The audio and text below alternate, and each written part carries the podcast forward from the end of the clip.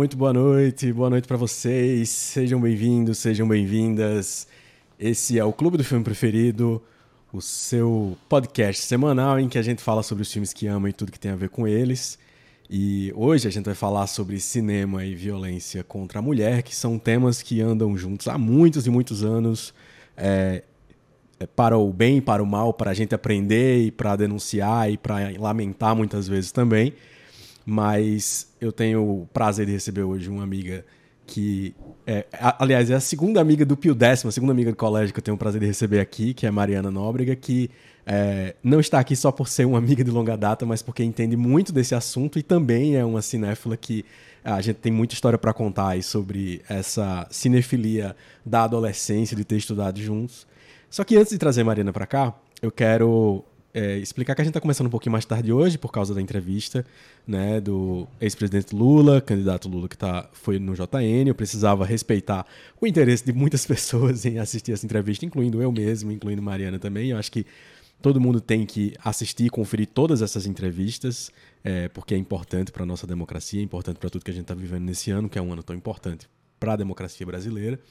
É, e antes de trazer Mariana, eu quero também dar outros recados. O primeiro deles é que a gente tá nessa semana aqui em João Pessoa, para quem é de João Pessoa ou para quem mora nas redondezas, Recife, Campina Grande, Natal, tá acontecendo o Fest Cine João Pessoa, que é o primeiro festival internacional de cinema promovido pela é, capital paraibana. Já aconteceram outros festivais aqui que eram parcerias é, com órgãos nacionais ou é, órgãos estaduais, mas eu acho que esse é o primeiro festival que a gente tem produzido pela Funjop, pela, pela Secretaria de Cultura uh, do município de João Pessoa, e ele está acontecendo nesta sexta, dia 26, até a terça-feira, uh, dia 30. E ele tem sessões gratuitas no Meg Shopping, uh, que vai ter ali sessões sempre a partir das 6, 7 horas da noite, com exibições de curtas e longas metragens. E tem uma programação bem legal. Acho que no sábado vai passar a Pele Fina, que é o novo longa-metragem de Arthur Lins, que eu pretendo trazer aqui no, no podcast, inclusive, para a gente conversar sobre esse novo longa dele. É o segundo longa de Arthur. E esse não é tão longa assim, na verdade, ele tem 60 minutos, ele está ali na, no, acho que no limite do média-metragem. É, mas é uma, uma boa, uma boa dica para você conferir.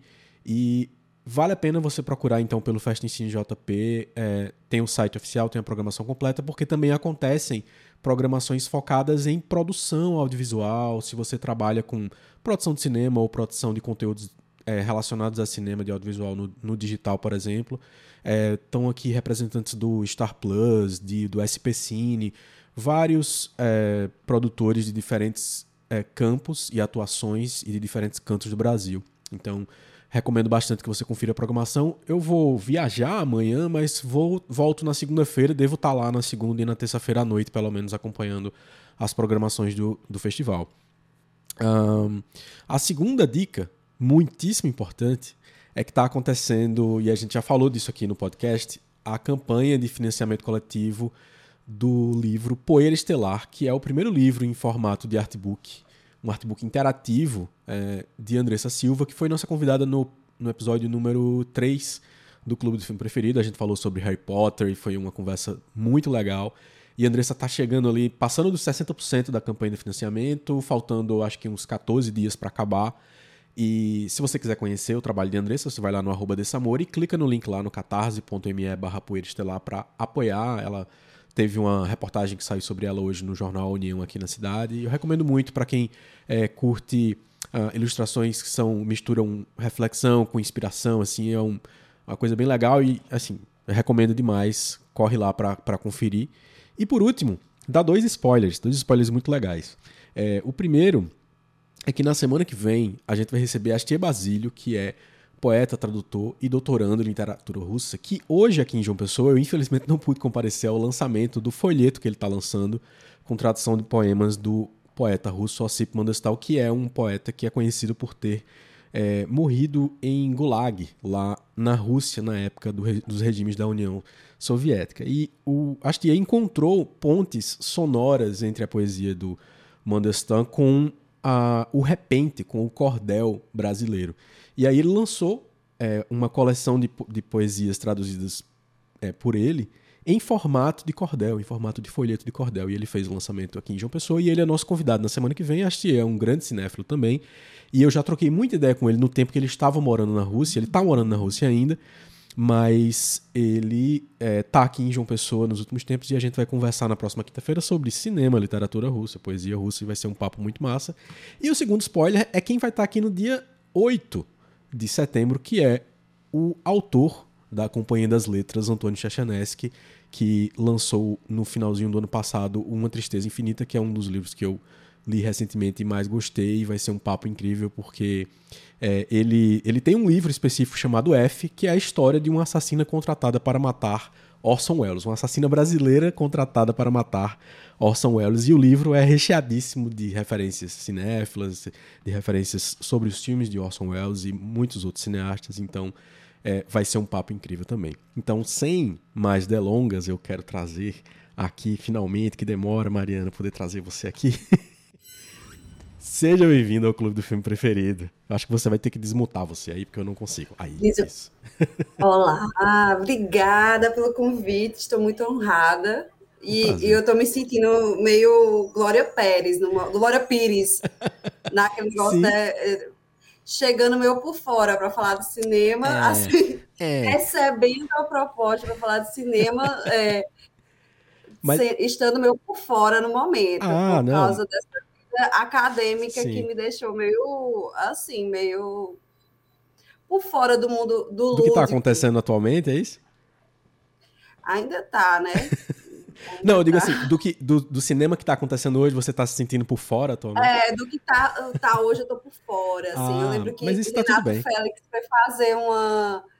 Pedi pra fazer uma avaliação dos filmes do ano, ele sempre faz isso, uh -huh, né? Sim, sim, sim. É. Ele faz isso, e aí eu fiquei arrasada, que eu tinha sido uma das que tinha menos assistido filmes, e, e eu era no passado uma cinéfila, uhum, né? Mas sim. acabou se perdendo. Ah, pois é. Mas aí o legal é que aqui no Clube do Filme Preferido a gente não se propõe a falar de cinema. A gente se propõe a falar dos nossos filmes preferidos. Então não tem época, não tem, não tem regra, não tem que estar. Tá, é, né? qualquer. O que você. Assim, o que mora no seu coração de cinema, você vai poder falar hoje. Não só sobre o que, de alguma forma, sei lá, te ajudou ou te. É, é, deu novos estalos sobre as suas pesquisas, que Pode ter acontecido ou não, não tem problema nenhum. É, mas, no final das contas, o objetivo aqui é a gente falar sobre os filmes que a gente ama e o que é que a gente, sei lá, pode aprender com eles, pode descobrir, pode pensar, ajudar a pensar com eles. Às vezes o papo vai ser um pouquinho mais temático, como é com você aqui, que hoje a gente está se propondo a falar sobre violência contra a mulher. Pois é, eu só que estou falando da temática menos leve do, Realmente, essa é. Mas eu não evito, hein? Não, não que é isso. Não evito. O segundo episódio foi sobre é, psicologia social, como, ele, como, como o cinema e a psicologia social ensinam a gente a entender é, por que a maldade humana existe. Então tá tudo bem. então, tá, um, um bom episódio, inclusive, para fazer pontos aqui com o de hoje, né? É, mas para quem está chegando por aqui e não conhece Mariana, vou apresentar brevemente a apresentação formal e depois vou fazer a informal. A formal é que Mariana é formada em Direito, com breves passagens também, uma, uma, uma breve passagem não, né? Acho que uma passagem avançada pela formação em jornalismo também, só não chegou a concluir o curso, se eu não estou enganado, né, Mari? Eu fiz alguns é, fiz uns períodozinhos de jornalismo. Tá, hum. então foi quase isso, então. Foi, errei por um pouquinho, mas é, chegou, a, chegou a estudar jornalismo também. Mas enfim, formação em direito é o que ela estuda, fez mestrado na área, fez doutorado na PUC do Rio Grande do Sul, é, estudando a violência contra a mulher e atualmente é pesquisadora SEBRAP também, é, estudando é, esse tema. Tô, tô certo em falar isso, que você está pesquisando o mesmo tema. E é autora do livro Morte Violenta de Mulheres no Brasil e Novas Vulnerabilidades, lançado pela editora Aspas, que já esteve né, entre os mais vendidos na categoria na Amazon. Eu acho que no lançamento eu lembro de ter visto você comemorar algo nesse sentido. Ficou dois anos, ficou os dois anos entre os dez primeiros. Faz, é excelente, é bem é bom demais é, isso. Muito ainda está entre os 100 agora. Né? Pô, mas é excelente, excelente. Eu sei que você tem sido convidada para falar sempre sobre esse, é, sobre o livro, sobre sua pesquisa. E só que eu e Mariana a gente se conhece porque a gente estudou junto. A gente chegou no mesmo colégio, no mesmo ano, na mesma turma em 2000 no Marista daqui de João Pessoa. Foi quando a gente se conheceu.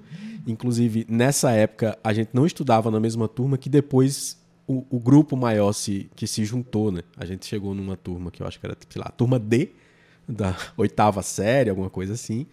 E depois, mais pra frente, foi juntando um grupo que foi o grupo de Clara Câmara, que estava aqui dois episódios ou três episódios atrás. A gente era o mais legal da D, a gente estava sem grupo. É. A gente era um dos mais legais.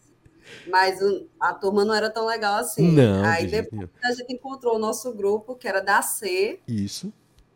E a gente se uniu no final, no terceiro ano. É, porque na, na época rolava uma divisão, assim, de poder estudar. Se você ia fazer um curso de humanas, você podia estudar mais centrado nisso, né? No terceiro ano, meio que dar uma dispensada de física, química. E aí acabou que a gente finalmente conseguiu juntar esse grupo que se reunia ali no intervalo só. É, e, e foi para mim a época definitiva da minha formação, meu interesse, minha paixão por cinema.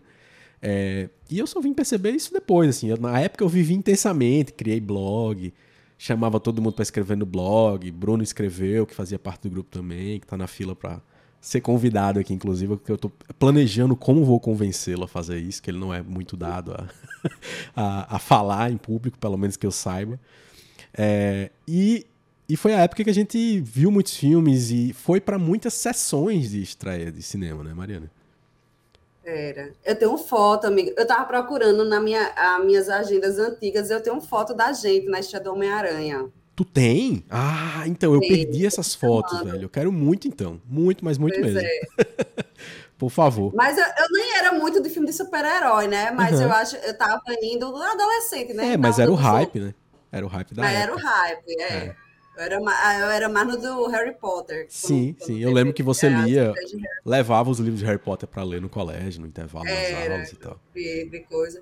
Aí, Senhor dos Anéis, eu fui também eh, por causa de Clara, uhum. né? Clara era mais sofisticada, né? Sempre Quem era mais sofisticado gostava de Senhor dos Anéis. Eu era coisa. Eu era meio. Clara gostava mais dos anos 70, assim, e eu gostava mais dos anos 80, que era mais, tipo. Pô, gostar dos anos 80 já era muita coisa, inclusive. Ter essa especificidade.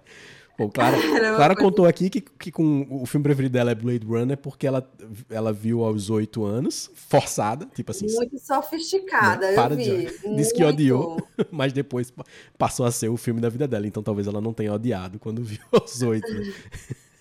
é, mas assim, foi uma época fantástica e diz Clara que você tem uma história específica da sessão do Senhor dos Anéis Retorno do Rei, que um cara que estava sentado do seu lado reagiu de alguma forma curiosa. Não sei se você lembra da história. Ela me contou assim bem por cima que na hora na cena em que o Frodo tá jogando o anel na, na lava do vulcão, você disse que o cara que estava do seu lado gritou: "Não!" Como se ele não soubesse o que estava acontecendo, o que estava sendo feito. E ele foi, tava tipo, por que você tá foi. tá jogando esse anel?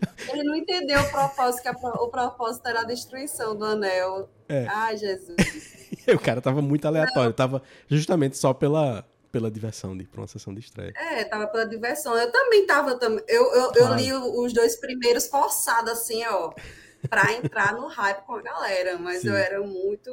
Era Harry Potterzinha. Uhum, sim. É, pra quem é também, vale a pena conferir o episódio com a Andressa em que a gente fez o ranking, segundo ela, dos filmes preferidos, né? Do menos, do pior ao melhor que ela acha. É, e tem um videozinho mais curto aqui também, para quem não quiser ouvir o episódio inteiro, mas vai lá e ouve os dois que vai, vai curtir. É, mas, Mariana, aí a pergunta que a gente sempre faz aqui no começo é qual é a tua lembrança mais antiga de cinema, assim? Tu lembra qual foi o primeiro filme que assistiu ou quando foi ao cinema pela primeira vez? Poxa, eu tava vendo a galera, tava umas respostas tão boas, assim, aí eu fiquei. É. A minha, eu lembro, a minha primeira lembrança tinha. Eu, eu, eu tava tentando lembrar os filmes e fui olhar o ano de lançamento e era isso mesmo. Eu tinha quatro anos. É Caramba. Cine Babilônia, Campina Grande, Lua de Cristal. Nossa, olha aí. Caramba!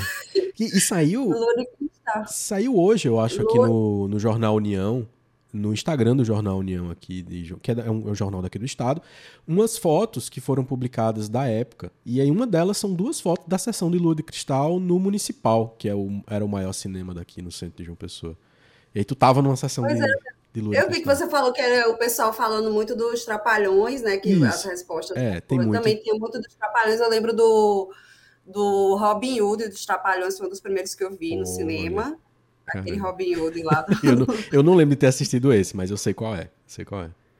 E, o, e tem- também tem o negócio de você é, ver no cinema, mas depois ir vendo o, o, o filme né, na sessão da tarde, aqui, aí você já não sim. lembra mais de onde é que vem a, É, exato. Que a é, lembrança. a minha memória de- é de 101 Dálmatas é essa. Eu não tenho certeza se eu fui ao cinema ver, se foi o primeiro. Mas é a memória mais antiga que eu tenho, assim, é de ter ido ao cinema ver 101 Dálmatas. Se foi o primeiro, eu não sei. É, e vários foram essa coisa de que a memória vai se misturando com as sessões da tarde, assim, né? E quanto mais você via, mais você gostava também, dependendo do- é, da relação inicial É muito Trapalhões, Sim, Xuxa, total. Disney, né? E aí tu falou Rei Leão. É, Rei Leão foi um dos primeiros assim que eu tenho uma lembrança muito nítida ainda na minha cabeça quando eu fui assistir. Aham. E, e eu lembro de ficar muito indignada na época porque o pai dele morria, né? Eu não tinha visto, eu não tinha visto Bambi ainda, que é muito trágico Sim. também, né? Aí eu lembro que eu fiquei assim, não, mas o pai dele vai ressuscitar, né? No final, é um filme para criança. O Isso pai aí dele é Crônicas de. Nárnia, Mariana. Aí terminou, aí eu fiquei, meu Deus, ele não vai ressuscitar, como todos os filmes. Sempre que alguém morre, ressuscita, os infantis, né? Aham. Aí eu fiquei indignada, assim, fiquei muito triste, tá? mas chorei muito, fiquei um tempão em choque, assim, ele realmente morre, o pai dele, tá bom. Vou ter que aceitar Caramba, olha morte. só que experiência, velho. Caramba. Foi a primeira vez, assim, que eu lidei com, com, com essa Uhum. coisa, assim, de, De ter uma emoção. nem sempre É, e, É, e- e que nem sempre, assim, e que. e de lidar assim, com o tema da morte, eu sim, acho. sim. Foi, foi com, com o Rei Leão, que eu disse, ah, realmente, assim, a, a pessoa realmente pode ir e nunca mais voltar, e uma criança pode ficar sem o, o seu pai e tal, assim. Eu, eu, eu lembro muito nitidamente disso, de Caramba. assistir e ficar em choque. Que forte, muito forte também. Pô, muito forte mesmo isso.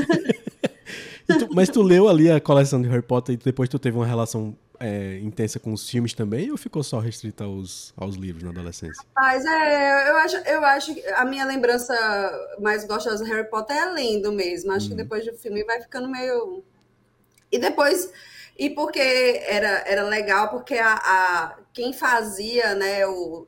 Depois que você vê o filme, aí todos os outros livros que vieram depois do, do, do filme, não é mais a, a sua imaginação que está Sim, sim. compondo, né? Aham. Aí deu uma, deu uma estragadinha, eu acho. É que foi Isso. comigo com o Senhor dos Anéis foi assim. Eu, eu li o eu li o primeiro por causa do primeiro filme. Então depois de ter visto o filme eu li o Sociedade do Anel. E aí eu já fui ler os outros com todos os personagens na cabeça, né? Com os, os atores na cabeça. na É, não tinha. E você Mas assim, eu, eu acho que o Harry Potter eles conseguiram realmente é, criar, é, transpor para o cinema muito do que a gente já imaginava. Assim, Sim. ficou muito é, fiel à minha à descrição assim do livro e, a- sim. e era próximo ao que eu imaginava mesmo. Assim.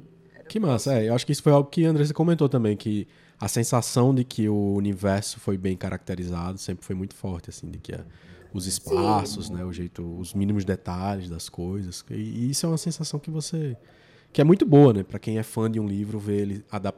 mesmo que ele não seja adaptado fielmente, porque é muito difícil isso acontecer, mas ele ser bem cuidado, né, como se as pessoas tivessem zelo É. aquilo, é sempre bom, né?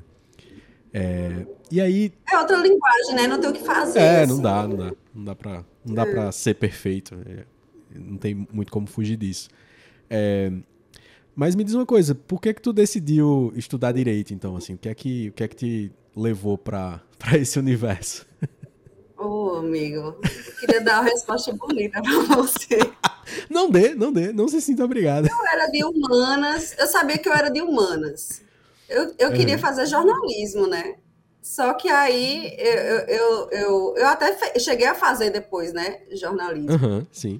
Dois- eu entrei em direito em 2004 e fiz jornalismo. Entrei em, do- em 2005 em jornalismo. Sim. E aí. é, e, e era com essa intenção de talvez desistir do direito, né? Mas eu fui vendo que ser jornalista não era só gostar de escrever. Não, eu fui é. eu pensei, nossa, fui vendo o, o que o pessoal falava do dia a dia da profissão, e era assim, lidar com pressão, hum. lidar com prazo em cima da hora, lidar com os salários terríveis daqui da Paraíba. Aí foi desistindo e pouco aí... a pouco e sendo sensata, né? É, realmente. É, aí eu fui vendo assim, eu, velho, eu gosto de escrever, mas eu não gosto de trabalhar sob pressão. Eu não gosto de, de, dessa vida emocionante assim. É, é... E direito eu tinha, eu tinha feito porque eu sabia que eu era de humanas, no, aí jornalismo meu que estava fora, eu disse qual a escolha mais pragmática no momento, fazer direito. Aí eu era só uma daquelas pessoas do sempre tem o, o pessoal de direito que entra em direito sem gostar de direito. Eu era essa, essa pessoa. Pô, e aí terminou e fazendo eu... um pós-doutorado, como tá agora, e aí? Não, mas aí eu focava. Não, aí o que eu faço hoje eu gosto, mas é porque eu focava sempre o quê? Sociologia do direito, ah, tá criminologia, e isso eu acho um barato. Inclusive, eu achava que direito era é, eu, é, era isso, uhum. mas assim, era direito administrativo, né, direito tributário. Sim. Eu achava que tem muitas divisões, era né? linha direta, era uma coisa assim. Então, eu, eu achava, eu disse, não, eu acho que eu gosto de linha direta, eu acho que tem tudo a ver com, com direito, fazer direito, porque eu gosto Ué, de linha direta. Aí sim, agora estamos eu chegando na resposta né, mais espontânea. E... É, aí eu pensei, aí, mas aí eu fui vendo, por exemplo, crime, aí, porque eu acho um barato criminologia, uhum. que é uma coisa que já, que nem sempre está é, junto do. Na, no Brasil, ela, ela geralmente está dentro dos cursos de direito. Em outros países, está perto do curso de sociologia, uhum. como sociologia do crime, sociologia da violência. Em alguns lugares é um, um, uma disciplina, é um curso autônomo de criminologia, então é, eu, eu gosto de ver o direito de fora. Eu Entendi. gosto de ver a questão da criminalização, porque algumas coisas são crime e outras não são. Porque pessoas são, algumas pessoas são consideradas desviantes, outras não são. Essa questão da punição, enfim. Sim, sim. Isso eu acho barato. E era só, tipo, era isso que eu, foi nisso que eu me agarrei. Ué, mas é, pô, é interessante que no Brasil tenha que ser feita essa jornada é, de, é, de passar pelo direito para poder chegar nesse campo que me parece bem focado em pesquisa, em refletir sobre alguns temas que são importantes, é. né? E... É, porque aí você é, vê de, de, uma forma, é, você não vê mais o mundo como ele deve ser, mas como ele é. Você estuda como é que, de, de fato, é o direito, não como ele deveria ser. A gente já estuda o que deve ser, né? Como as coisas devem ser. E a criminologia vai estudar como é que ela, de fato, ocorre na prática. Isso eu acho um barato. E foi isso que eu investi. Foi nessa, nesse, nesse pontinho, assim, que eu curtia muito do, do, do direito que eu investi para fazer mestrado, doutorado. Então, eu só estudo a parte legal que eu acho do Pô, direito. Que massa. Não, excelente. E aí, é, explica para poder a gente chegar no ponto do que é, do que são as tuas pesquisas. Explica de forma é, resumida para a galera então o que é que é a criminologia, além do que você já explicou assim, de ser esse olhar de fora com mais pontos em relação à sociologia, mas o que é que é o, o que é que é o objeto de estudo da, da criminologia? A criminologia estuda o, o que é considerado crime, né? O, é, o que é crime, o, quem é o criminoso, e, e estuda o, sistema de e o sistema de justiça criminal que, que vai é, aplicar né, o que é considerado crime. Sim. E aí a, é, a, a, a criminologia é, é, tem como principal, é, principal objetivo entender esses objetos, né? O crime, o criminoso e o sistema de justiça criminal. E na vertente que eu, que eu, que eu que eu estudo, que, que é a criminologia crítica, e, ou as correntes ligadas à criminologia crítica, ela tenta é, entender por que, né, é, se algumas pessoas são consideradas criminosas, outras não, ou que alguns, algumas condutas são consideradas crime e outras não, e, e tem uma postura crítica em relação a isso. Né? De, de, de, de, geralmente, é esse tipo de, de atestado ser dado por aquelas pessoas que, que têm o poder, né?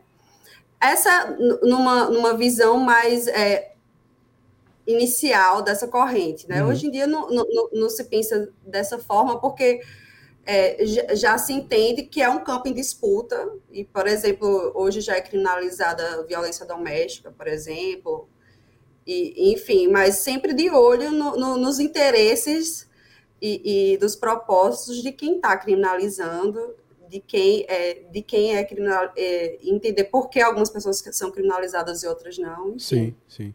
Que é, me, me parece, então, assim, que envolve pensar não só a letra, digamos assim, né? O que é que é considerado crime, é, mas como que talvez a...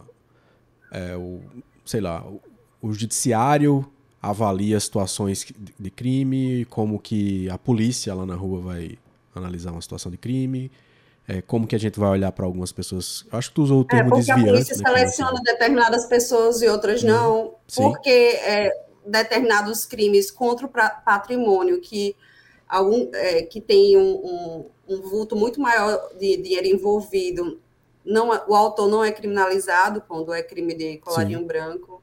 Mas um, um, crime menor ele, ele é criminalizado e de forma mais firme, inclusive. Então, são essas questões que a criminologia tenta entender, tenta entender porque algumas regiões é, são mais estigmatizadas ou acontecem mais crimes do, do que outras, enfim. Ah, então anda muito é de mão dada com sociologia mesmo, né? Anda, anda bem próximo, Exato. eu imagino. É, sempre, é sempre caminhando junto com a, com a sociologia da violência, a sociologia do crime. E aí no teu, no teu doutorado foi onde você fez o trabalho mais extenso de pesquisa com esse olhar voltado para a violência contra a mulher, foi isso? É, eu estava estudando as mortes violentas de mulheres, que incluía não só os, as mortes de mulheres é, por violência contra a mulher, é, como a gente conhece, que geralmente é violência doméstica, violência sexual, Sim. mas também as mulheres que morrem decorrentes de outros tipos de violência, como aquelas que morrem no tráfico, com, é, uhum. que não tem essa conotação íntima, por exemplo. Sim. Aí eu estava estudando de uma forma geral, justamente para mostrar algumas mudanças ao longo do tempo, né? Porque é, a, a, discussão geralmente da, da, violência contra as mulheres é, é, mais restrita à questão do, do casal, né? Do, da, da, parceria íntima, enfim. Só que ao longo do desde os anos 70 para cá, que é dos anos 70 que começa a se falar muito sobre esse tema, sobre a violência doméstica, né? Uhum. Sobretudo e a violência sexual. Só que é, nesse tempo a mulher ainda estava muito restrita ao espaço privado, né? O Brasil estava deixando de ser um, um, um país rural para virar um país urbano, né? Não tinha tanta mulher envolvida dentro do mercado de trabalho, não tinha tanta mulher nos espaços públicos. Então, o, o que a minha pesquisa vai mostrar é que assim é, ao, ao, longo do, do, dos anos vai, vai, se diversificar as violências contra as mulheres, porque agora elas estão em, em outros espaços e não vai ser mais só aquela violência é, dentro de uma relação afetiva, mas também Sim. aquela violência que acontece no espaço público, né, é, outras formas de, de, de, violência também vão incidir é, contra as mulheres e, e, que também tem a ver com, com, patriarcado, mas, uhum. não, mais o patriarcado mais público, que tem relação mais com o Estado e com o mercado do que com aquele, o patriarcado privado, né, daquele do, do espaço doméstico. É, a, mulher, é, por exemplo, é, o fato de boa parte das mulheres do Brasil morrerem dentro do, do, do, cenário do tráfico de drogas tem muito a ver com a questão de gênero também. Não é mais a questão de gênero só relacionada à, à questão afetiva mas é, existe uma grande quantidade de mulheres, a maioria das mulheres encarceradas são por tráfico de drogas, elas se envolvem por, por causa da precarização do trabalho que atinge, Sim. sobretudo, as mulheres. E o tráfico de drogas é, uma, é, é um crime que, que é muito atraente para as mulheres, porque ele abarca todo tipo de conduta. Se você for olhar a descrição do crime de tráfico de drogas, Tipo assim, tem do vampiro ao crocodilo. Uhum. Qualquer, Sim. qualquer. Tem, é como se fosse um time de futebol americano, entendeu? Sim. Tem um, tem um magrelinho, tem um fortão, tem aquele que vai, tem o que faz enfrentamento armado, tem aquele que é totalmente inofensivo, que vai levar uma maconha no bolso para vender na universidade, vai ter aquela mulher que vai é, levar nas partes íntimas ou na bolsa para entrar no presídio. Então, assim, é, qualquer pessoa pode participar do tráfico de drogas. É um crime bastante democrático, vamos assim Sim, dizer. Porque você entendo. não precisa ter um nível de periculosidade muito alto para estar enquadrado como traficante de drogas. Mas aí, ainda assim, existe uma carga de gênero nesse, nesse crime contra a mulher.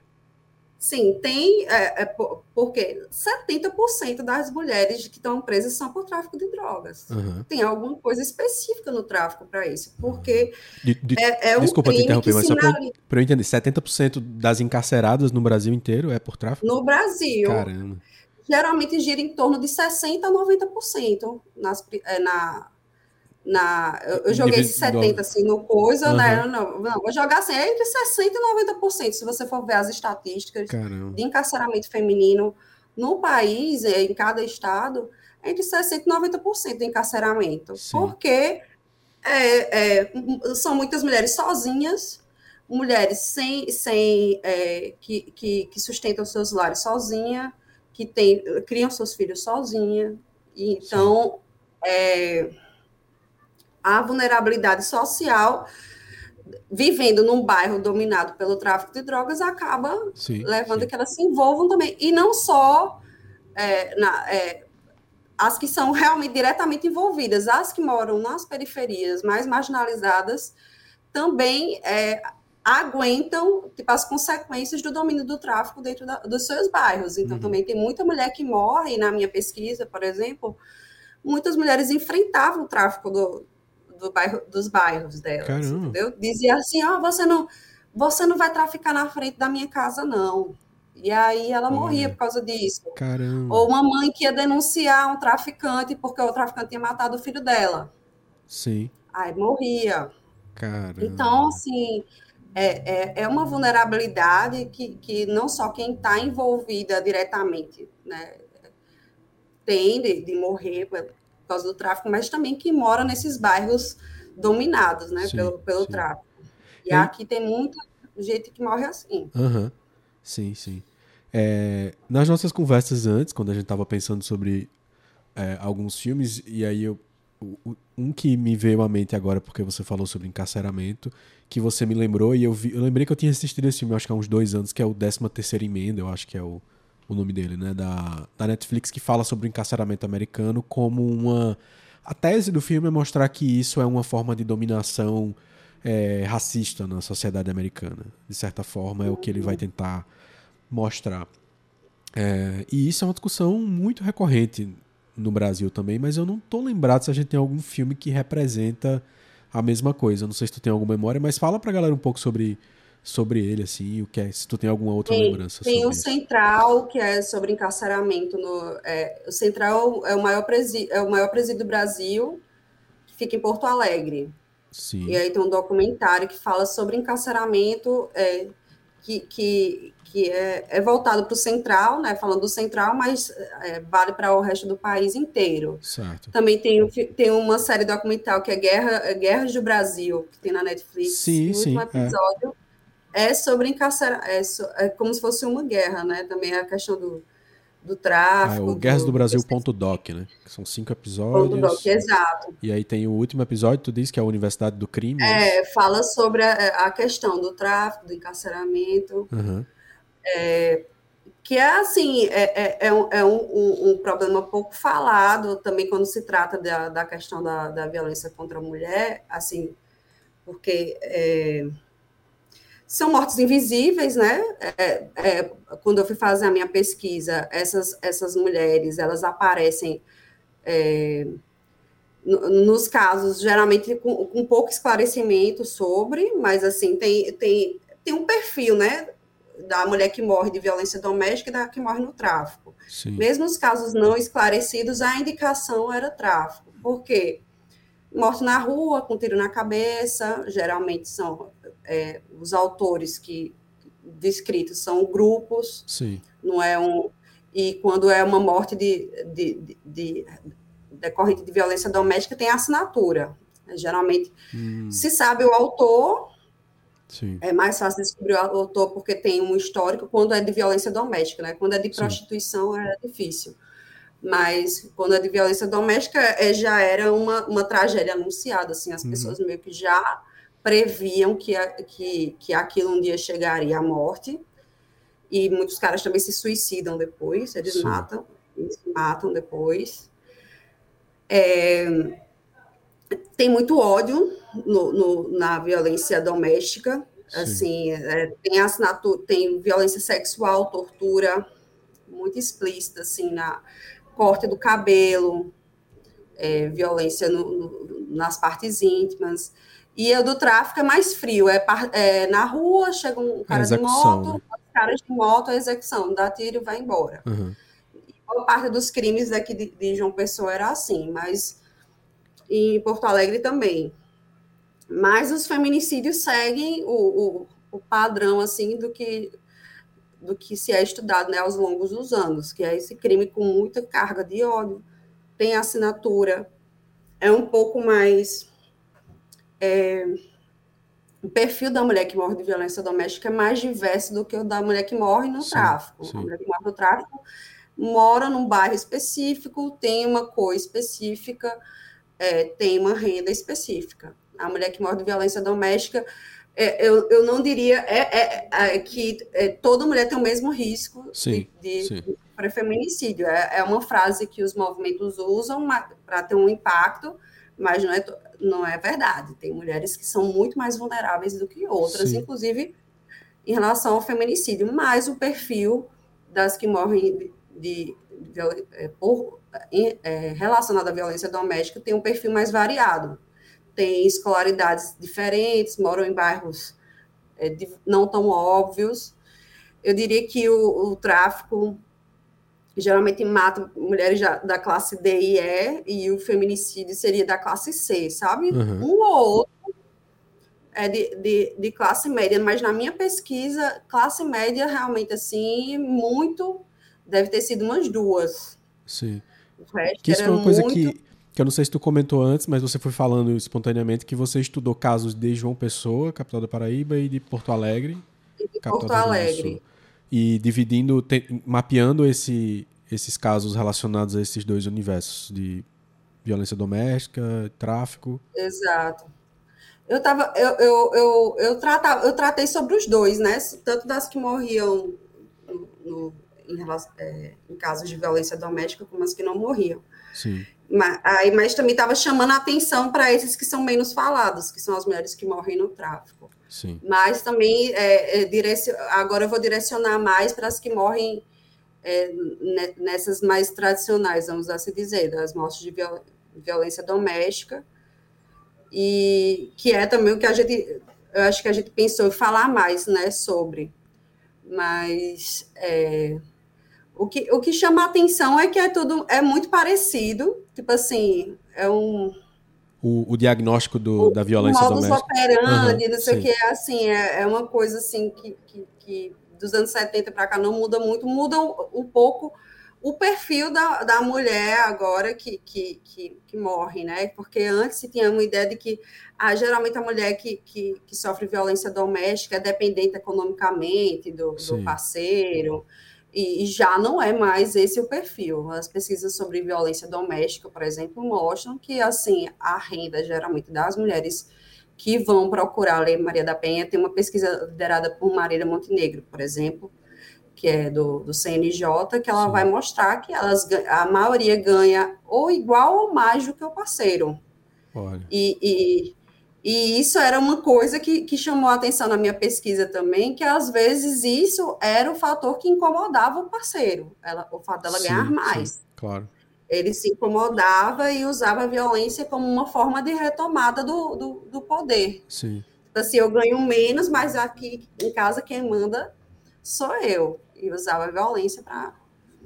Interessante, porque aí tem, tem, existe tem muita gente que insiste assim e, e fica batendo na tecla de que é, todos esses casos eles revelam só um problema sempre individual, é, de que não é culpa dessa ideia de patriarcado e tudo mais. Aí eu queria que tu explicasse por que que, por que, que se coloca essa ideia, por que, que se, é, se verifica que existe um padrão que pode se chamar de um patriarcado, que É, inclusive é o, é, o, é o subtítulo do teu livro, né? Assim, é do, do patriarcado de antes para o de agora, mais ou menos, mais ou menos algo assim, né? Do patriarcado privado ao patriarcado ah, público. Perdão, é exatamente isso. Que tem a, isso. Mas que tem a ver com os dois tempos, né? Se eu não estou enganado. É, sempre. É, mesmo com o passar do tempo, que a gente vai vendo é que assim a, a, a questão do o patriarcado, de uma forma bem simples, é essa, é essa estrutura que sempre coloca a mulher em desvantagem, em situação de subordinação, ele ele estava parecendo que tinha se extinguido, não, mas ele está só se modificando. E permanece também as antigas estruturas, como eu comentei sobre é, nesses casos de feminicídio, Sim. né? É, é, é, tudo, as descrições são muito parecidas com o caso que você vê nos anos 20, nos anos 30, enfim. Mas é, é, é, é, impressionante como é tudo muito parecido. Se você for ver os crimes que ocorrem em, em João Pessoa e Porto Alegre, o pessoal achava que ia encontrar coisas muito diferentes uma sim, da outra. Sim mas as histórias são, são muito semelhantes e, e, o que mostra que, que tem muito que mesmo em, em estados com culturas totalmente diferentes, com, com situação econômica totalmente diferente, a, a, a, é, as mesmas forças patriarcais estão presentes, né? Sim. E, e, e, e, até também a, é, o do tráfico, também a, as mortes do tráfico também eram muito parecidas, assim, o, o perfil, a, a, vulnerabilidade, a pobreza a, é muito parecida no Brasil, mesmo de, de, de, cidades muito diferentes. E a vulnerabilidade das mulheres é muito muito semelhante, assim, a, a situação. Foi o que eu achei mais curioso, que eu pensava que eu ia encontrar sim. mais diferenças. Sim, sim. É, aqui no chat, Giovana, Giovana Ismael, G. Ismael do G com Tônica, ela, ela tocou num ponto interessante, que eu não sei se você é, vai saber responder, mas talvez dê alguma luz, que ela perguntou se o termo feminicídio só existe no Brasil, porque ela tem o hábito de ouvir podcast de true crime é, americanos e que ela não costuma ouvir um termo parecido com isso na, na conversa, na linguagem do que é falado nos podcasts. Tu sabe alguma coisa sobre isso ou tem informação sobre isso? Não, é utilizado em vários países. Eu acho que tem uma questão ideológica mesmo. Ah, no, olha só. No, né, é, porque assim, a, a, a autora é, é sul-americana, que é a Diana Russell, que vai falar, que cria o termo, é, que, que difunde o termo femicide, uhum. né, é fem, é, mas é, é, se eu não me engano, ela era professora nos Estados Unidos. A, uhum. a, a, literatura dela é muito difundida nos Estados Unidos e, e o, o, o, termo femicide começa a ser usado muito pelas feministas americanas, sim, sobretudo sim. as feministas radicais, é, que, que são as feministas que vão é, tratar mais especificamente sobre a questão da violência doméstica, porque as feministas do, do da época da século XVIII, enfim, as sufragistas, a, a, preocupação delas era mais na inserção das mulheres no espaço público, sim, sim. direito ao voto, inserção no mercado de trabalho e tal. E aí, nos anos 70, que essa discussão sobre violência doméstica, de, que de fato vai se popularizar com as feministas radicais. Sim. E o termo femicide se populariza nessa época. E, e na América Latina já tem diversos, tem mais de 20 países, se eu não me engano, com a tipificação feminicídio. Né? É, Interessante. Então, é, tem nos Estados Unidos, eu acho que é uma questão. É, de, de uso mesmo, né? Talvez de, de uso e de preconceito, é. um termo, talvez. Né? É, é. Mas aí eu fiquei pensando, Mari, sobre é, o, o que o cinema foi mostrando pra gente ao longo dos anos em relação a isso. Assim, é muito comum que nos filmes a gente não veja é, necessariamente a violência doméstica sendo tratada como um problema social. O que é contado no filme é a narrativa do, do caso específico. A narrativa em forma de suspense, de um assassino, de um homem é, brutal que, por alguma razão. Vamos pegar aqui o exemplo do. É, saiu no, no, lá no meu Instagram o, uns cinco filmes de Hitchcock que falam sobre isso. Assim, são, como ele é muito conhecido por retratar situações de homens tentando matar mulheres, é, eu peguei e mostrei ali cinco filmes dele sobre isso. no Disqueme para Matar, é um ex-tenista em Londres que diz assim: pô, ela me traiu e ela tem muito dinheiro, então eu vou chamar aqui meu amigo e meu amigo vai matar ela, fazendo parecer que foi um latrocínio e não que foi uma execução. Uhum. E dá errado, né? Não é o que acontece. Então rola aí, não, não vou dizer o que acontece depois, mas não é, não, não segue dessa forma. Não, o plano não segue dessa forma. É, mas não é assim, olha, um caso de violência doméstica, um caso de uma mulher sendo morta por o seu companheiro. Não, nesse, nos filmes é a história de um homem que, por motivos, é, por um motivo passional ou egoísta, ou seja o que for, ele decide matar a mulher. É, e isso é, é, retratado, inclusive, no cinema de Hitchcock mais de uma vez. No cinema do Hitchcock, ele, no Janela Indiscreta, que talvez seja o, mais conhecido, a história, você não. Eu, eu parei para prestar atenção que o foco de tudo só acontece por causa de uma história de violência doméstica, por causa dessa pauta, inclusive. É um dos meus filmes preferidos.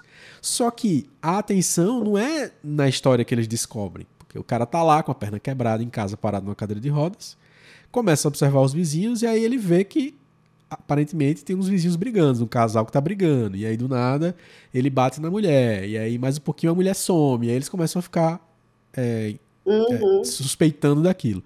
Só que você fica. Hum, que história legal desse homem que é curioso e que tá investigando a vida dos vizinhos. Não, e não o contrário, tipo, um caso de violência é, doméstica, um caso de violência contra a mulher. É, e eu acho que tem, tem uma, tem ao mesmo tempo um lado é, negativo no sentido da gente ficar às vezes meio anestesiado e distante. É, só que ao mesmo tempo tem um aspecto positivo em alguns filmes que vão fazer isso de uma forma que vão, vai provocar na gente essa sensação de que é, tem alguma coisa mais pra gente pensar sobre isso, sabe? Que um dos que eu achei interessante recentemente, que é uma história que começa como uma história de violência doméstica e depois vira uma história de psicopatia, que é O Homem Invisível, que é um filme que foi, acho, do começo de 2020, com a Elizabeth Moss de Handmaid's Tale, que ela é namorada de um cara que é um cientista, um cara que inventa uma roupa que ele consegue ficar totalmente invisível, né? É uma já não é mais uma adaptação, já é uma uma releitura do, do conto do H.G. Wells. Do conto não, do romance do H.G. Wells. E aí, eles. O relacionamento tá dando errado porque o cara é agressivo, é violento e tudo mais. E ela vai embora. No que ela vai embora, o cara começa a perseguir ela invisível, né?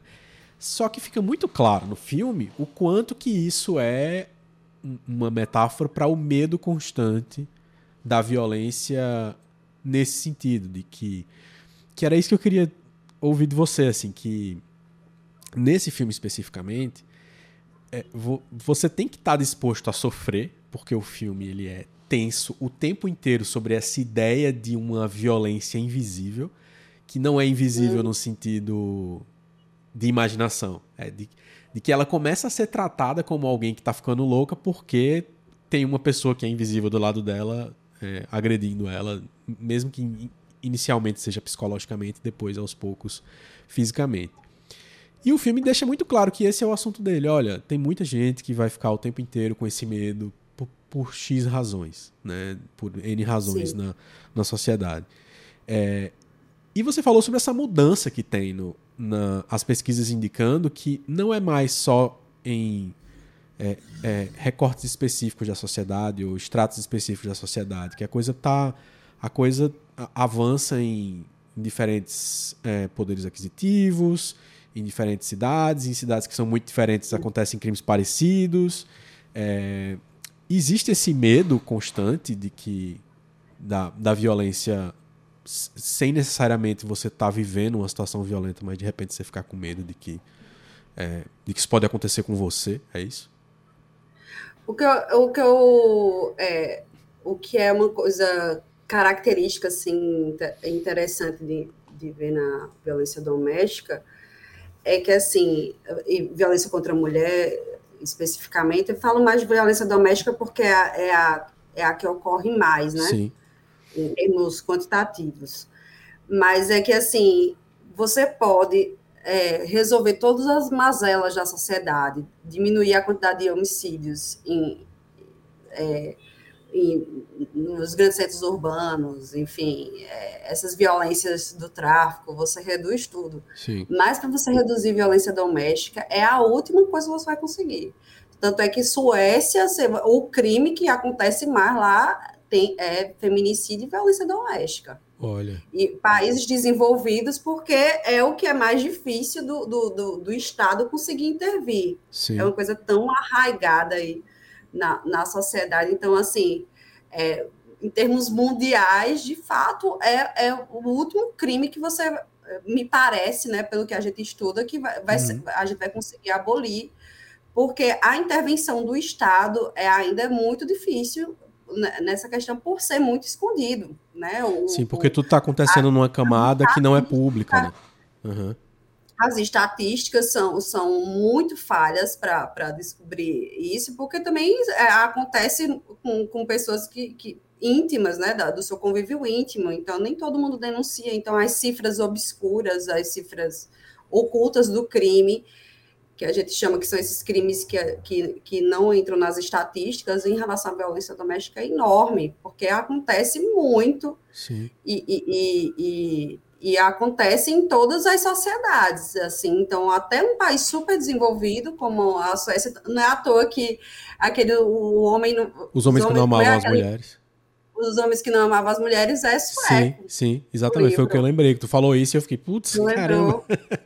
É, Exato. E que é uma história sensacional, a... assim, para pensar sobre isso, porque não é, parece que o filme não vai caminhar para necessariamente nesse sentido, assim, ele tá investigando ali e tal, só que quando vai chegando no final e você tá descobrindo o que é que aconteceu, você percebe que era um é como ir cavando e descobrindo mais coisa, e cavando e descobrindo mais coisa e fica nesse nesse Sim. jogo, mas mas então eu imagino que por ser algo que é assim, que é Pô, agora eu fiquei mais empolgado ainda com a metáfora do invisível, do, do homem invisível.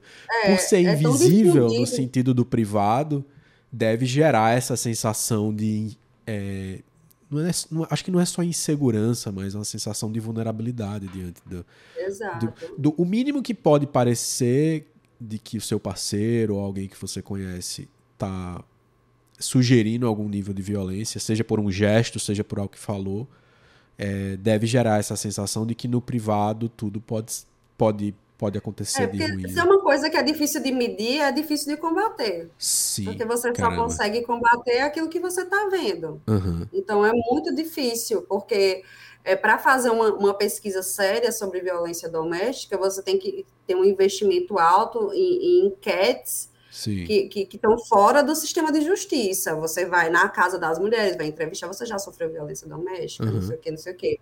O que o pessoal é, usa como dado mais fiel para medir é, a, a, violência contra a mulher são os feminicídios, por, é, as mortes violentas, porque não tem como esconder o corpo, assim, não é Sim. é tão fácil esconder o corpo de uma pessoa. Só que até isso não é tão fácil de fazer uma associação direta. Tem, tem lugar no México, por exemplo, tem uma pesquisa de Marcela Lagarde, ela fala isso, que é uma, é uma é, é, militante, é feminista, é, pesquisadora mexicana. Ela vai falar, tem lugar no México que tem alto índice de violência doméstica e não tem alto índice de feminicídio. Não necessariamente vai chegar a ser hum. feminicídio, porque para virar feminicídio tem um monte de condição que permite que aquela violência chegue ao ápice. Sim, sim. E aí tem lugares que têm mais essas condições, como é, armas disponíveis. Aqui no Brasil, é, tem muita mulher que morreu de violência doméstica que se relacionava com homens que tinham armas disponíveis. Sim. Né? Tanto armas do crime, como policiais, como homens que gostam de, de de armas, enfim, que tem arma em casa, fácil. É, é, isso é uma condição que permite que uma, uma violência doméstica se torne um feminicídio, por exemplo. Então, assim, tem zona rural que é, apesar que tem muita gente armada também na zona rural, mas tem uhum. lugares da zona rural que tem muita tem muita violência doméstica, mas não tem é, não tem contabilização de mortes assim Sim. violentas. É, então é, muito fez... difícil. Então uhum o que o que está é, oculto é difícil de combater e, e também por não ter um, um mecanismos também é, favoráveis para as mulheres denunciarem, então várias ficam, permanecem no medo, porque é, é muito humilhante a forma como, como o sistema de justiça res, recebe as mulheres. E também é, é, não um crime que pode ser tratado como qualquer outro crime, é, como um homicídio qualquer, porque você tem relação íntima com aquela pessoa que está cometendo o crime, você tem filho com ela. Então, é, deveria ser permitido que ela escolhesse com mais liberdade o rumo que ela quer dar a, a, a aquilo. Como ela, às vezes, se vê é, numa posição de que o Estado vai ter que escolher por ela o que é que vai ser feito, então ela prefere não ir atrás, porque ela tu quer perder o controle total daquela situação. É, e, e, e, essa mesma característica que tu acabou de dizer não é necessariamente só da violência doméstica contra a mulher por, por uma relação afetiva com o parceiro, né? É, isso me fez lembrar por causa da história lá da, da, da Mulher da Casa Abandonada, o podcast da Folha São Paulo que bombou, Sim. que a doméstica sofreu a, a violência. É, claramente tinha uma imposição ali que, como o Chico Felipe faz muito bem isso no podcast, remete a um Brasil é, anterior e que continua um, vivendo os resquícios dessa escravidão e que, e que foi tão forte no país, na nossa história mas que, que faz muito sentido, assim, tudo isso que você está falando. E, e, acho, assim, excelente lembrar do, dos homens que não amavam as mulheres, porque é um filme que, que, que, fala demais sobre isso, e ainda mais porque você citou a história do, da Suécia, assim. É, quando tu foi falando, eu fui lembrando de algumas coisas. A primeira é que o, é, o nosso querido Chico, é, paraibano ilustrador, que tem suas, é, suas histórias em quadrinhos lançadas por ele, independente, também em editoras nacionais. É, recentemente foi anunciado que uma série das suas histórias em quadrinhos vão ser adaptadas, e uma delas é o Lavagem, que é uma história de, de violência contra a mulher envolvendo religiosidade é, e toda a pegada que Chico faz muito bem e que, se eu não estou enganado, é essa que vai ser adaptada pela Globo na Globoplay como um filme pela Globo Filmes, algo nesse sentido. E Poxa. vale ficar atento, que é uma coisa que, que eu acho que vai chamar muita atenção. Mas uma das, uma das histórias que a gente tinha falado e que me fez lembrar sobre isso, sobre essa coisa da ir acontecendo e não necessariamente terminar em morte, mas uma, ser uma violência constante no relacionamento. Uma é, tortura, né? É, uma tortura, né? Que vai, e, que, e que não é visto necessariamente pela vítima como tortura, simplesmente por causa dessa relação de afeto que ela tem. É, é Big Little Lies, né? A, a série com a. Eu ia comentar sobre é, isso. Com a... Eu acho que foi um do, uma das. Eu, eu não vi todo, mas eu vi os. Pelo menos eu acho que os cinco primeiros episódios, assim. Uhum. E eu acho que o formato de, de, de série é mais adequado para falar sobre esse tema. Porque, é, como você estava falando agora do, de Hitchcock, né? O formato é, é, para entender violência doméstica, você tem que entender muito o processo. É um processo longo. Sim, sim. E aí os filmes acabam não falando sobre esse processo. Já é tipo assim, ele ficou com ciúme uhum. e matou. Aí uma pessoa chega em casa, aí tá assistindo, pô, eu sinto ciúme também. E às vezes eu fico revoltado quando eu sinto ciúme. De repente eu poderia talvez cometer esse crime. Uhum. Não fala muito do processo e é, que é o ciclo de violência. Sim, sim. Então, pouca gente entende como é que isso acontece, porque não, não, não, não sabe qual o processo que aquela mulher viveu inteiro para poder chegar naquela morte. Então, acho que o que os filmes anteriores que falavam sobre mortes de, eh, violentas de mulheres em contexto de violência doméstica é, não falavam sobre esse processo. Sim. Que na série dá tempo violência. de tratar com mais calma, você quer dizer, né? É, e o Big Little Lies, e, e ele mostra a complexidade que é também, porque muita é. gente fala, ah, essa mulher é besta. Uhum. É, aceita apanhar, porque tem um jogo na, na, no ciclo de violência do Sim. cara ser maravilhoso e ele ser um monstro. Ser maravilhoso e ser um monstro. Isso. E de repente o maravilhoso dura bem pouquinho e o monstro dura um tempão. é. Aí ele vira Aí, quando ele tá bem monstruoso, aí ele fica maravilhoso de novo, dois dias. Uhum. Aí a pessoa, eita, eu acho que agora vai. Agora ele vai, ele vai. Vai melhorar. Então tem esse jogo psicológico uhum. que pouca gente entende como ele a, a, acontece. Que, que, faz com que a mulher que, que vive aquela relação, e geralmente ele começa sendo maravilhoso, e aquela memória do homem maravilhoso, fica na mente dela, ela acha que na verdade o homem é aquilo. Não, Sim, ele é aquilo. É uma fase, né? Então, é, isso é só uma fase. Sim. Só que não, isso daí, esse maravilhoso vai durar bem pouquinho, só para ele retomar o poder dele. E o Big Little Lies, ele mostra esse processo é, de forma mais é, fidedigna, eu acho, ao que acontece. Uhum.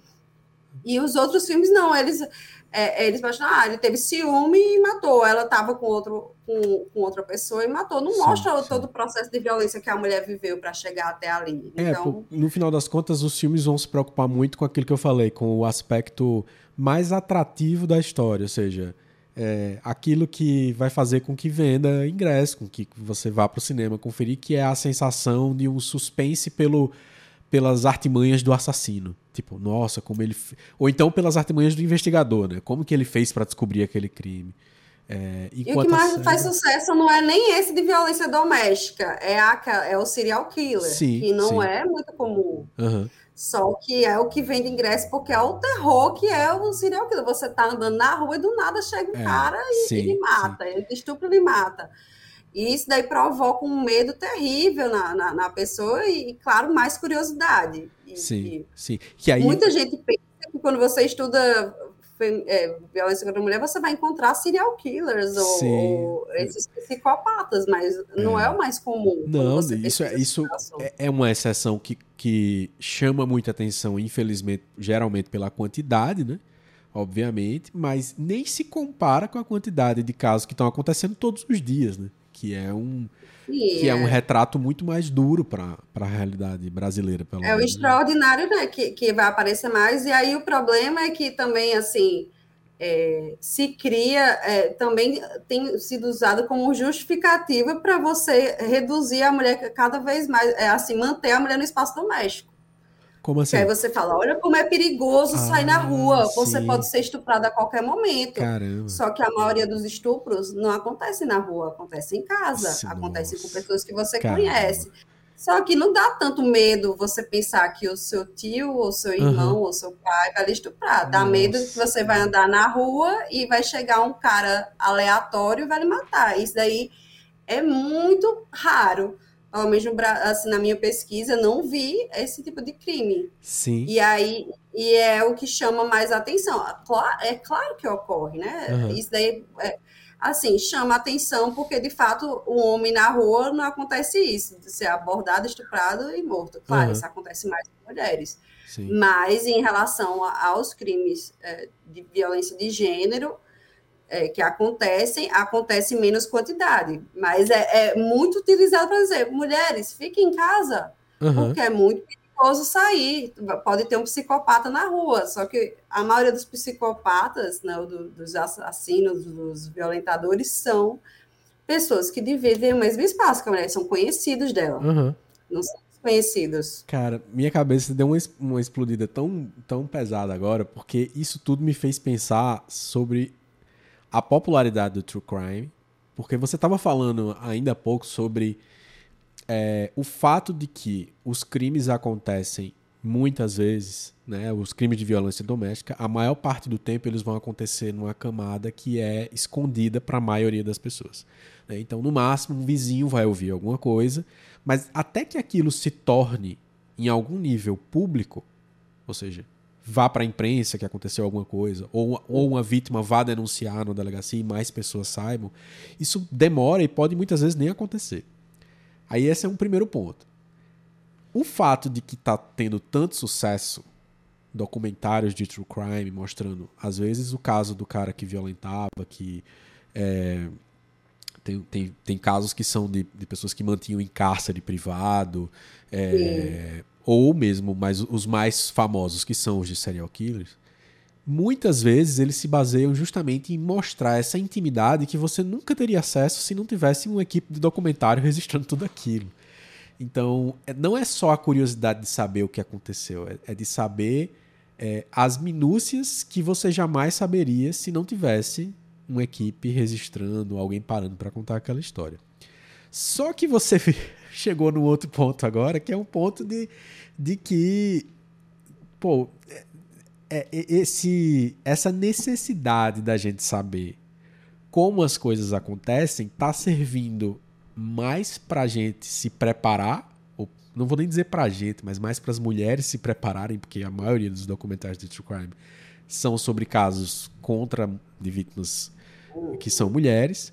Estão servindo mais para a gente se preparar, que é uma expressão que eu já ouvi, ou seja, as pessoas meio que saberem o que pode acontecer com elas e elas se prevenirem, ou para a gente ter medo.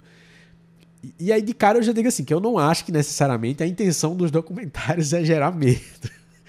É, Porém, mas... a popularidade, será que ele, ele é capaz de gerar essa, essa sensação? Com certeza, eu acho que. E, e é muito delicada essa coisa de retratar é, esses crimes, sabe? Tanto porque tem o efeito imitação, né?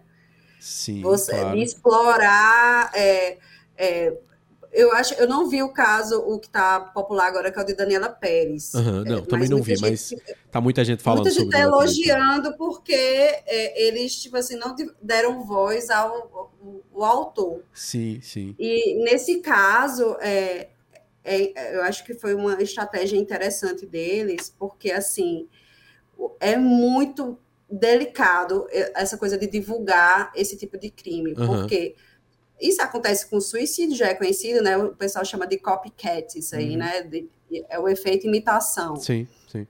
E o suicídio, esses crimes do tipo tiros de Columbine e tal. Uhum. Ele, é, o Mindhunter mostra um pouco isso, né? A série da Netflix.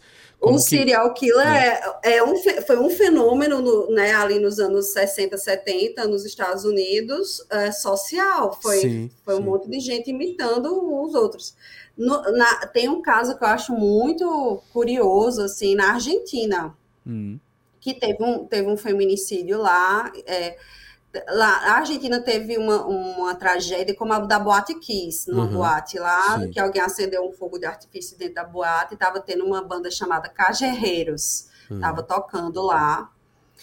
E aí é, morreram também, acho que cerca de 200 pessoas é, é, no, no, incêndio de 2004, se Caramba. não me engano. E um dos caras dessa banda que fez parte desse incêndio, que estava né, nesse incêndio famoso, a mãe dele, inclusive, morreu queimado, morreu queimado, morreu no incêndio, né? Não sei se queimado ou asfixiado, morreu Sim. nesse incêndio. Aí uma coisa curiosa é que em 2010, um dos caras da banda matou a esposa queimada. Caramba. E ele tem essa história, né, do incêndio dessa boate, que ficou famosa. A mãe dele, inclusive, morreu no incêndio. E ele matou queimada a esposa em 2010. No ano seguinte, a quantidade de crimes, tipo assim, mais do que triplicou a quantidade de feminicídios com, que, com incineração. Caramba, queimando a mulher. Doideira, e a quantidade de mulher, porque exploraram tanto o caso na mídia. Uhum que aí os, o nome da, da vítima era, eu acho que era Wanda, o primeiro nome dela. Sim. Wanda. Aí o, os caras diziam, eu vou matar você como, como, como o cara matou Wanda. Vou matar Caramba, você queimado. Que coisa específica. Por causa da exploração do crime. Uhum. Teve também uma, uma, uma cantora do Camboja, eu não sei se ela foi morta, mas ela foi atacada com ácido no rosto. Sim. E o caso foi tão explorado também que o número de, de homens que jogaram ácido na cara das mulheres também, tipo, se multiplicou no Camboja. Sim. Por causa da, da forma como foi explorado o crime.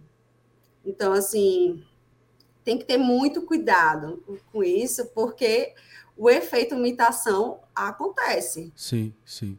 Se você não souber colocar isso é, de uma forma situada é, socialmente, é, sem individualizar tanto os casos, uhum. que eu acho. Que Quase acontece. glorificando também o. Glorificando, né? E chamando autor, toda a né? atenção, como foi a execução, não sei o quê. Sim, sim. É, pode ocorrer um efeito como esse. É, que, que assim, eu acho que é inevitável lembrar dos casos do Ted Bundy, porque ele. É, ele e o OJ, né? Mas o Ted Bundy especificamente, ele é conhecido por ter sido um cara com um biotipo bonito e tudo mais. E é, de alguma forma, usar o charme para capturar suas vítimas, né? É, só que, putz, rola essa sensação né, estranha de que, de que é como se as pessoas não tivessem entendendo é, a necessidade de não ultrapassar essa linha em que é, ultrapassar a linha é esquecer essa necessidade da reflexão, de posicionar socialmente o contexto. Mesmo que você faça isso de forma muito breve na conclusão do filme, que não seja necessariamente como se fosse um discurso, né? O Spike Lee às vezes faz isso no, no é, Infiltrados na Clã, né? Ele, ele, ele, eu acho que ele sentiu que o filme estava deixando as coisas num, num patamar que talvez ele quisesse deixar mais claro, e aí quando é no, logo depois das cenas finais, ele corta e vai para uma sequência de cenas reais de é, violência contra pessoas negras nos Estados Unidos. Né? E aí, mais especificamente, coisas que dão indícios de que são manifestações da Ku Klux Klan atualmente. Né? É, mas assim, eu acho que eu acho que é sempre importante. O, o filme que o filme que está escolhendo tratar desse tipo de violência sem minimamente ajudar você a pensar, ele não está fazendo é, um bom uma boa arte, assim, no final das contas. Eu não vou dizer que é um bom serviço, porque o cara não está fazendo necessariamente para servir nada. Né? Como arte, ele está fazendo para pensar, mas é, no fim das contas vai, vai merecer o questionamento. É, um caso que me, que me fez pensar muito quando eu assisti, eu não sei se você é, teve a oportunidade de assistir esse filme, o nome dele em inglês é Promising Young Woman, que é Bela Vingança que é um filme que é estrelado pela Carrie Mulligan, que conta a história de uma mulher que ela começa a seduzir homens na balada para propositalmente é, fingir que vai torturá-los, que vai violentá-los assim que eles estiverem ali nos finalmente, quando eles estão em casa, prontos para começar a se beijar, ela meio que dá uma dopada neles e depois eles quando eles acordam, ela tá pronta para fingir que vai matar eles e tal. E aí o cara tá lá tipo sem entender o que tá acontecendo, mas quando ele tá começando a morrer de medo, ela revela que não, tô indo embora agora. Era só para você saber como é que é. E aí a premissa do filme é sensacional, né? Porque aí é uma, é uma mulher que tá fazendo uma, uma, espécie de papel, e o filme trata ela assim, como se ela fosse uma heroína mesmo, né? Aquela justiceira que tá resolvendo, né? Esse problema do, do medo, né? Da balada, do Boa Noite Cinderela, todas essas coisas. E ela faz um jogo muito bem feito, de que ela, de que ela tá passando mal, né? Na balada, ela tá... tá deixa, ela deixa fingir que, que bebeu até apagar, e aí o cara acha que tá arrasando, que vai levar ela para casa e não sei o quê. Só que eu não vou dizer o que é que acontece no final especificamente, mas vou dizer que no final do filme a, a nota, digamos assim, o, o tom que a, a escritora, a autora, que eu acho, se eu não estou enganado, ganhou o Oscar, inclusive, com o roteiro original. É, ela não escolhe colocar a mulher no final tão poderosa quanto em todo o resto do filme. Ela faz uma escolha narrativa que ela coloca a mulher de volta na posição de vulnerabilidade. E isso foi uma coisa que deixou muita gente frustrada. Mas muita gente frustrada. E foi uma sensação que eu tive de frustração. Por quê? É, tem um filme do Quentin Tarantino que é um cara que é, muitas vezes foi questionado sobre como que trata essa violência contra, contra a mulher no cinema, porque algumas pessoas vão dizer que ele é sádico, que ele gosta de botar a mulher apanhando, principalmente por causa de Kill Bill, né? Kill Bill mostra Sim. as pessoas batendo na cara da noiva e tudo mais. Só que existe um filme dele chamado A Prova de Morte, que é a história de um cara que é um, um assassino serial que mata as mulheres colocando elas no dando carona para elas. Então ele dá uma carona, só que ele tem o um carro de dublê, né, de, de cinema. E aí o carro de dublê, o banco do passageiro não tem banco, é só o espaço que vai o câmera de qualquer jeito. E aí ele acelera e, e mata as mulheres numa batida proposital. Só que, é, mais uma vez, sem, sem revelar exatamente o que acontece, mas dizendo superficialmente, no final do filme, as mulheres que são possíveis vítimas dele se dão muito bem, assim, mas de dar uma, uma, uma catarse de vingança, né? Como ele trata a vingança como um dos seus principais temas sempre muito parecido com o que acontece em Era Uma Vez em Hollywood. Assim. No final de Era Uma Vez em Hollywood, a coisa vai para um caminho que ele imagina e que você se sente recompensado, como no final do Bastardos Inglórios. Ele vai mudar a sua... Vai mudar o final para chegar numa expectativa e dizer, olha, se fosse assim, era melhor. Né? Final de Django também, Django Livre também faz isso. Só que no final de A Prova de Morte são mulheres executando essa sensação de, de vingança assim, sobre, sobre isso. Obviamente, ele não está dizendo né, que, que deveria ser assim, que as pessoas tinham que resolver a treta indo lá e, e dando tiro de volta. Né? Quando não, não foi assassinada, e, e vai, mas vai lá se vingar e tal. Mas ele está dizendo: olha, é, é possível você. É, eu, pelo menos é o que eu entendo disso, né? É possível você reagir a tudo isso que acontece na sociedade de uma forma. É, é, talvez menos cínica, mas principalmente mais se impondo, se colocando diante de tudo isso pelos caminhos que você vai descobrir que são os caminhos necessários. É, e eu nem sei se eu tenho uma pergunta para você no final, não, mas é mais um comentário sobre, sobre essa, essa coisa de que existe uma. uma... E aí no, no Homem Invisível tem isso também. Essa necessidade de que é, só colocar a posição de vítima de forma pessimista, eu acho que meio que como se já tivesse passado o tempo disso no cinema, sabe o que eu quero dizer? É que a, a gente já entendeu que é assim, quer dizer, pelo menos boa parte uma parte da sociedade entendeu que uhum. as coisas são assim. Que os filmes retratam isso dessa forma e que. Só que se a gente for ficar só no pessimismo de que não tem solução, é, talvez não dê nada, né? Talvez não, a gente não saia do lugar. E alguma coisa precisa ser feita, né? E o cinema pode ajudar a, pelo menos, a gente a pensar sobre isso, né? É... Mas engraçado, né? Assim, que os filmes que dão essa satisfação são os que colocam o elemento vingança, né? Sim, sim. Esse daí que você falou da, da, da Bela Vingança uhum. dá uma frustração em que assiste, porque eu acho que é, é talvez a, a, a, roteirista, não sei, uhum. ela tenha pensado que não, talvez não tem saída. É, é, que não tem saída, mas o, o, que a vingança não é a saída, total, né? Total, total. Eu acredito nisso, inclusive. Eu, eu falo isso assim, é, por causa da minha, a minha perspectiva de é, que eu acho que também me coloca numa, numa situação complicada dentro do, do feminismo, é não ter uma perspectiva é, punitivista em relação a isso, do, sim, sim. de achar que a solução vai se dar com, com punição, com vingança. Uhum.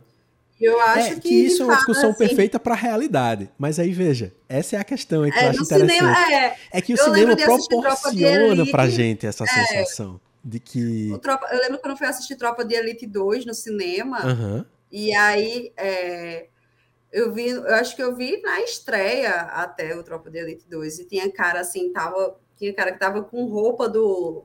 Do Capitão da PM. O cara foi, tipo, com a roupinha da educação física da PM assistir para, tipo, dizer, ó, oh, galera, esse é o meu filme, Nossa, está me retratando. E aí eu lembro quando, quando começou a, a, a, o Capitão Nascimento ali da porrada, uhum. a galera no cinema, ah, tipo, sim, sim. gritava assim, uh, emo, emocionado, tipo assim, era isso que eu estava esperando nesse filme, porque ele tem menos violência do que o primeiro, né? Uhum. Aí chega nesse momento e, e, e, e, é. Parece, assim, ser, parece ser inspirador para ele. De... É, e, e, eu acho que, que esses filmes que dão uma satisfação maior é que, ah, bem feito, né? Mas é porque eu acho que, a, que a, a, a assim, a gente tá falando de, de, cinema, mas falando na realidade, claro. assim, a, a, resposta não é individualizada, né? Tipo, ah, eu vou, não mesmo. vou pegar um cara aleatório eu acho que, eu acho que essa é a mensagem. O patriarcado todo está representado nele. e eu vou botar para lascar nesse cara. Porque, assim, não, não é. Não, essa... Você está certo. Eu acho que no final, a mensagem que ela quis dizer foi essa. De que, é. pô, não tem jeito não. Tá achando que isso aqui é bonitinho, que é massa esse negócio dela ser heroína da vingança, não sei o quê. Não é não. Vai dar errado. Ok. Só que é aquela história da projeção, né? Que eu acho que a ficção nos ajuda a imaginar não necessariamente o que a gente faria se vingando. Talvez não seja esse o caso, né? É, mas que isso talvez inspire pelo menos a luta. No fim das contas, é. eu não estou questionando a ideologia dela nas escolhas de roteirista, mas essa sensação de, de frustração. Né? É que a, a militância não, é difícil você lutar é, pensando muito na complexidade do problema, né? Você tem que ter assim tem que ser bem mal, não sei o que, e tal. E, e, e, eu acho que por isso, é, por exemplo, filmes de Almodóvar sejam tão perturbadores para as ah, pessoas. Sim, porque Almodóvar, ele coloca estupradores humanizados. Sim, não, fale né? com ela, é um absurdo. assim, é, fale com ela, Atami, uh -huh. Carly Trêmula, sim. essas são ele dá um tilt na cabeça da pessoa. Porque não, ele justamente. É, mas assim, eu entendo que não tem o condão de, de, de, inspirar uma revolta, uma, uma luta, porque. E é até difícil também, como pesquisadora dessa. É, é, eu acabei me distanciando um pouco mais da militância e me identifico um pouco mais com a pesquisa. Uhum por, justamente não conseguir ter essa postura de uau, temos que.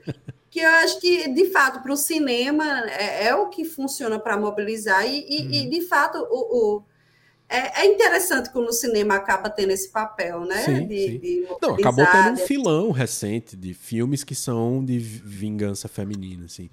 É, pô, tem Sim. muitos. Eu, inclusive, são tantos que eu nem, eu nem paro monster, É, aquele Monster é um... Sim. É, é, não, mas esses já são da geração ali do começo dos anos 2000. Mas é mais digo, antigo, Nos é. últimos cinco anos, tem essa, esse trope, né? Esse clichê do, é, da mulher que é colocada numa situação...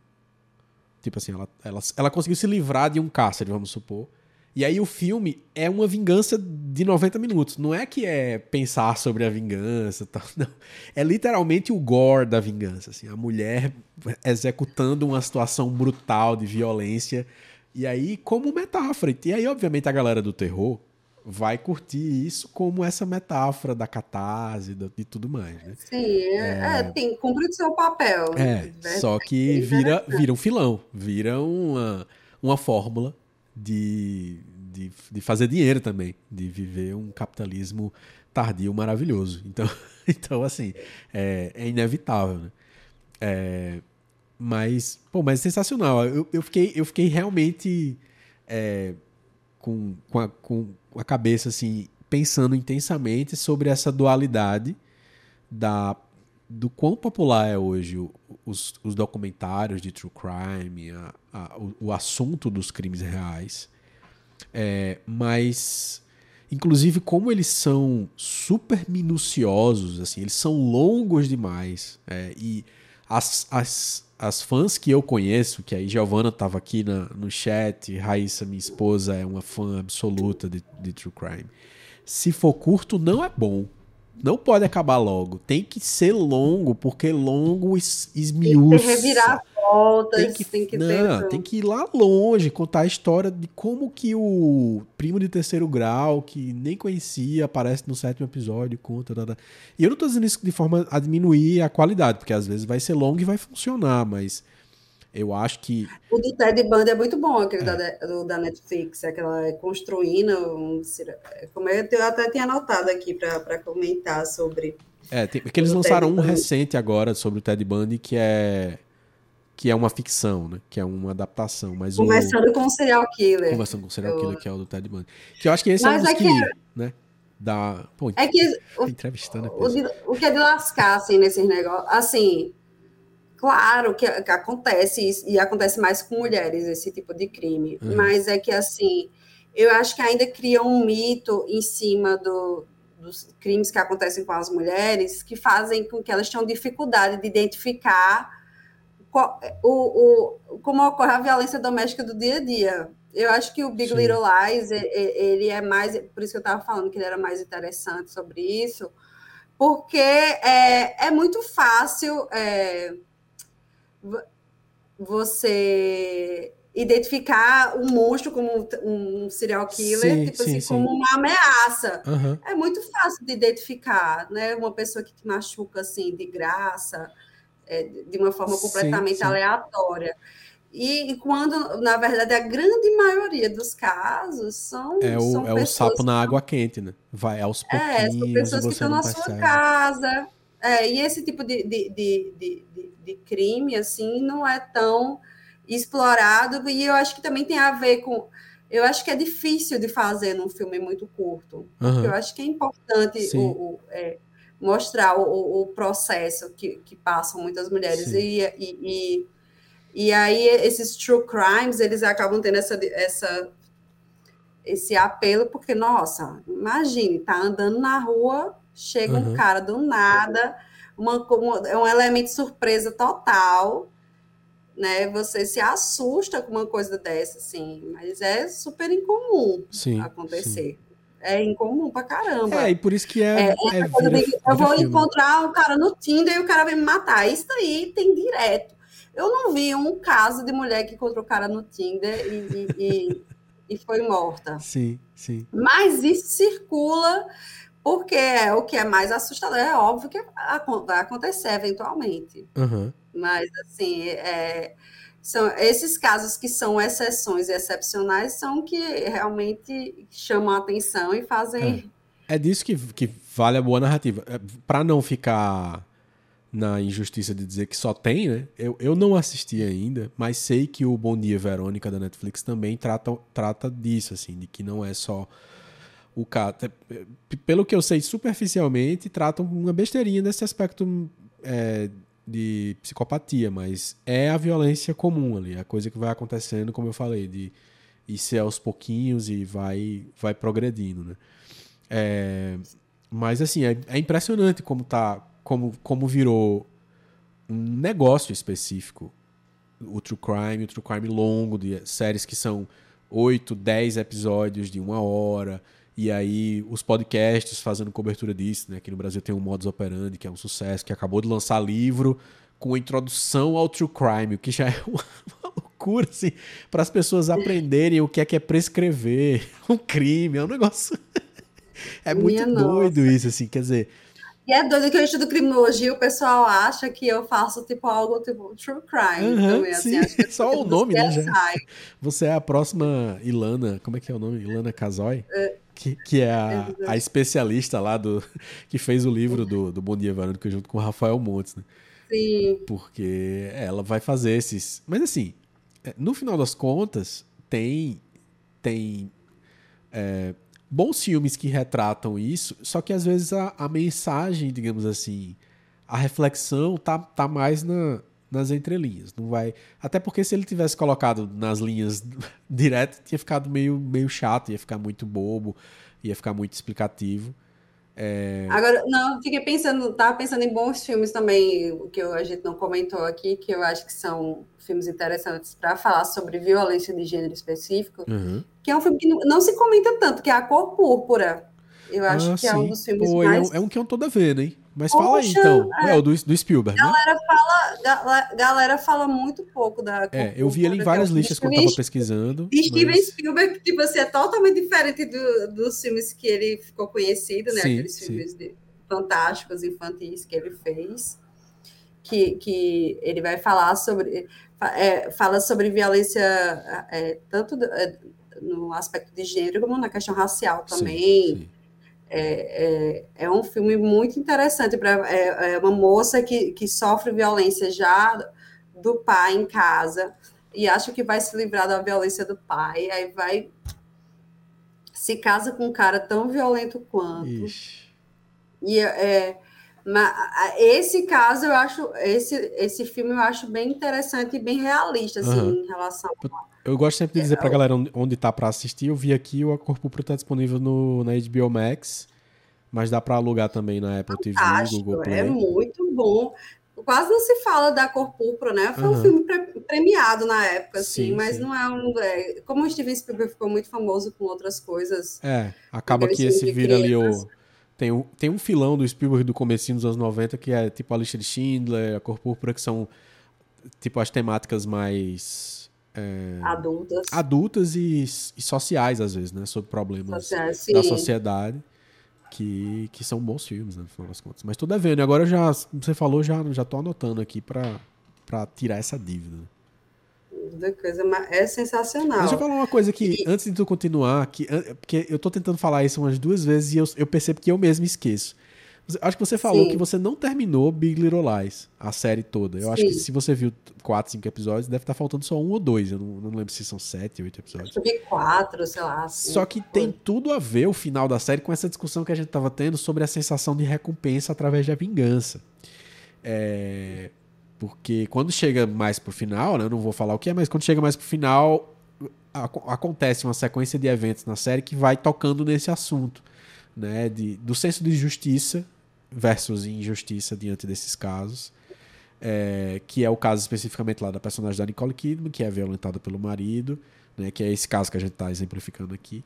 No final Sim. das contas, é, algo vai acontecer com todo aquele grupo de mulheres, que são as, as protagonistas, é, mas tu tem que ver porque é justamente isso que a gente está discutindo aqui sobre essa, essa, essa sensação de recompensa ou não.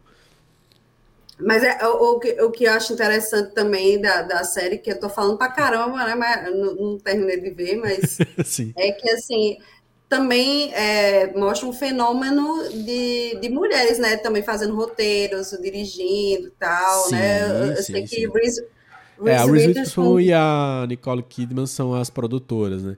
O, o diretor, na, na, verdade, foi um diretor que era um parceiro da, da, da Reese Witherspoon, que faleceu há, há, um ano ou dois. E, e que ele, ele dirigiu também aquela outra da HBO com a Amy Adams, é, que é muito boa. É, é, é, essa não é não é o mesmo assunto, né? Que é Objetos Cortantes que é a história de uma jornalista que, que passa por uma série de problemas e que está tentando investigar uns crimes que estão acontecendo na cidade onde ela, onde ela cresceu.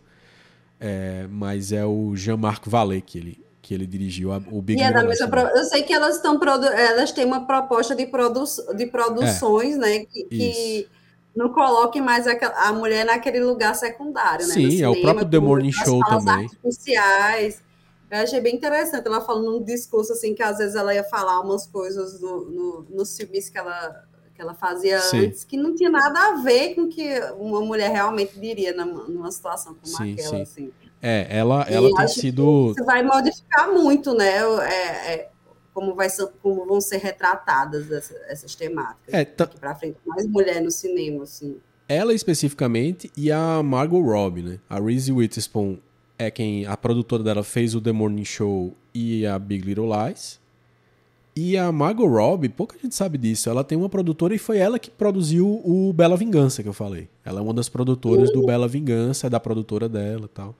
E é justamente isso, assim, elas estão fazendo um trabalho brilhante de, de mudar essa, essa forma de retratar a mulher, que aí talvez seja justamente essa sensação é, de que a gente está começando a ver algo, algo novo acontecendo no próprio cinema. Tanto que.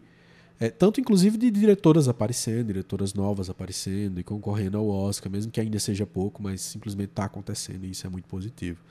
Mas continua, tu ia falar de mais algum filme, eu acho que, que tu tinha notado. Não, é, é, é, eu fiquei pensando assim, né? É, porque era o, o cinema, né, totalmente dominado pela, por aquelas por aqueles homens poderosos e Sim, tal. Total. E tantos escândalos e agora que, que, foram aparecendo, né? Por causa disso. E aí tem, tem to, também tem toda uma movimentação de atrizes, né? O Me Too foi uhum. muito puxado pela, por artistas, né? No, no que estavam denunciando esse, esse aspecto sexista, tanto é, nos bastidores, né, mas também problematizando também, né? O, quem, quem fazia é, é, não, assim, como os filmes eram feitos e o que, o que, é, o que se retratava nos filmes, né? Uhum, sim.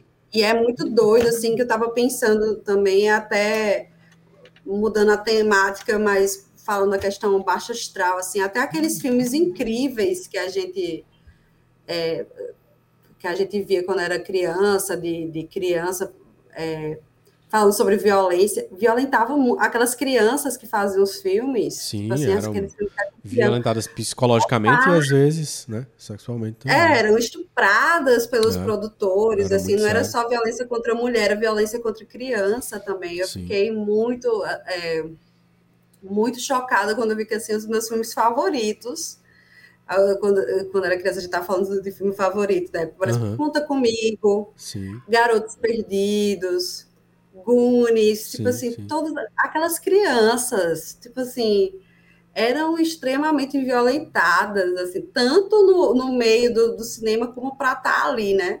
Sim. E, e, e, e, tinha todo tinha todo aquele, tinha todos aqueles caras poderosos que fazem com que isso ficasse escondido, né? Não, total. E aí agora, e é interessante que também vem essas, é, as mulheres também, elas colaboram também para falar sobre essas outras violências também Sim. que, que de, tem no mundo de do... desenterrar, desenterrar não, mas de achar os esqueletos no armário, não necessariamente só porque quer expor coisas do passado, mas porque é importante entender o passado, né?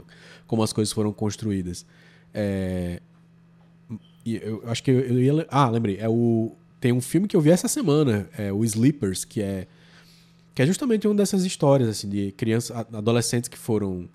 Uh, não é, na, não tem nada a ver com, com, com filmes, a história deles, mas crianças que foram violentadas na adolescência e que de, depois de muito tempo a história vai aparecer e eles vão de alguma forma retomar isso. É extremamente importante, né?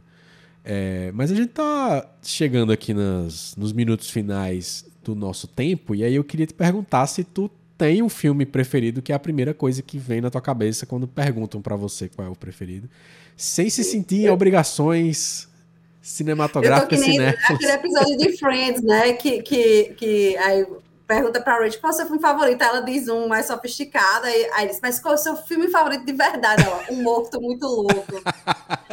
excelente. Não, não sei se não lembro como ela falou isso. Não, excelente foi. Aí eu acho que eu, eu, eu podia fingir, assim, se eu fosse dizer um filme favorito, assim, mais organizado, acho que eu diria O Garoto, de, de Charlie Chaplin, mas oh. a verdadeira é 10 coisas que eu dei em você. eu amo 10 coisas que eu dei em você. Eu tenho, eu tenho eu tenho no meu diáriozinho, assim, que eu, uhum. que eu recuperei recentemente. E eu disse, ah, hoje eu vi 13 vezes Nossa. 10 coisas que eu dei você. Eu fiquei, ah, eu fiquei dois dias, na verdade, fiquei dois dias seguidos, peguei na tela. É, não era tela vida, tela vida em, em Campina Grande, é que era. Sim. Como era o nome? Ribalta. Ribalta, sim, sim. Na Ribalta, peguei 10 coisas que eu dei em você, tinha que entregar logo. Fiquei dois dias de sequência assistindo 10 coisas que eu dei em você. Só em looping? Caraca, que tortura. Em looping, a trilha sonora que eu amava. Eu tenho, eu tenho um CD da trilha sonora. Caramba. Mas é, é, é uma fórmula que dá certo, né? Porque é, base, é baseado naquela Megera Indomável de Shakespeare, o 10 coisas que eu dei em você. Uhum. E o Crave e a Rosa, que é uma novela também extremamente popular, que eu acho que até tá passando agora. É. Também é baseada nessa, nessa, nesse mesmo. Eu não sei se é um romance ou se é um conto de, de Shakespeare. Uhum. Ou, é um, Megera, acho que é um romance, uma peça, sei lá, uhum. de Shakespeare, chamada Megera Indomável. Sim, sim. E dez coisas que eu dei em você, ah, meu Deus, eu, eu, eu acho que é o meu filme favorito. Infelizmente, eu queria ter. Eu não tenho problema nenhum. Um, um filme mais adulto para falar. Mas é meu filme favorito. Eu era muito vidrada nesses filmes de adolescente com uhum. Um baile no final. Sim, Mal posso esperar. Não, excelente. Mal posso esperar. Na verdade, eu acho que é depois do baile, Mal posso esperar. Maravilhoso também. Muito bom. Eu, eu não preciso nem perguntar o que seria o seu suposto, que eu não acredito em Guilt Pleasure, mas aquele que você tem vergonha de dizer, se você tivesse que dizer, mas aparentemente você já se entregou. Não, não é, porque não dá tanta vergonha, não. Eu acho que dá mais vergonha. Quando a gente vai lembrar dos filmes que a gente gostava nos 90, claro, nos anos 2000. Claro. Ou não, né? Eu, não eu sou super fã de Patricinha um de Hills. horroroso que eu amava é American Pie. Nossa. Amava American Pie. Não, faz. É péssimo. Inclusive, estava vendo o Destock, falando em filme, estava vendo um documentário agora sobre o Destock 99. Foi uhum. muito interessante, assim, para a gente terminar agora, né? Assim, o Destock 99 tentou reproduzir aquela memória do Destock 69. Sim. É, faz, é, querendo criar uma aura parecida num momento totalmente diferente. Não tem como. É era um monte de branco, otário. É, a banda, os mentores eram tipo Limp Bizkit, era tipo uma das grandes bandas do momento. Uma sociedade totalmente dominada por pornografia que não respeitava as mulheres de jeito nenhum.